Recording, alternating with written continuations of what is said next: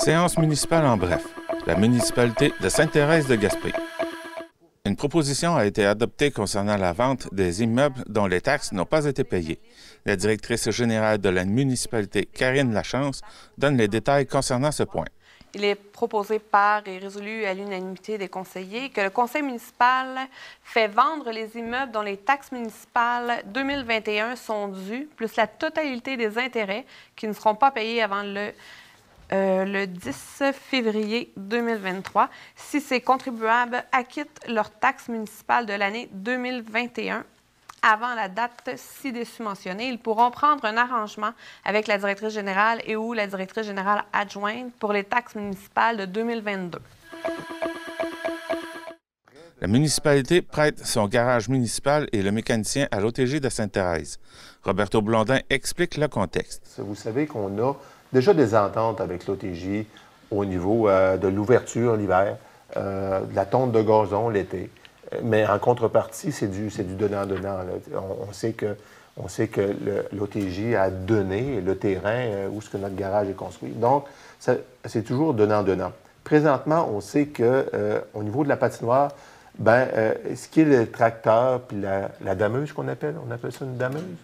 Euh, qui va la, la, la ben, ils, sont quand même rendus à un âge raisonnable. Euh, et puis, il y, a de la, il y a la réparation à, faire, puis il y a de l'entretien.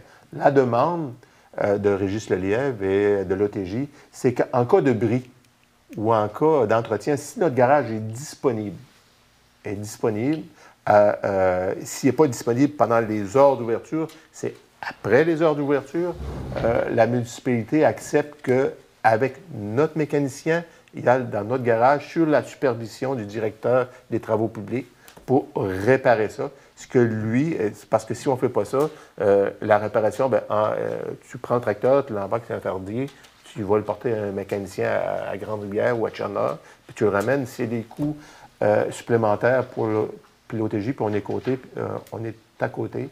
on a toujours eu des bonnes ententes avec l'OTJ. Fait que le conseil municipal a accepter que l'OTJ vienne réparer ou entretenir euh, ces machineries à notre garage municipal. Oui. Oui, oui, oui. Euh, dans l'entente qu'on a fait, ben, c'est sûr que le mécanicien est au coût de l'OTJ. Puis, euh, ça va être le mécanicien de la municipalité là, après ses heures de travail.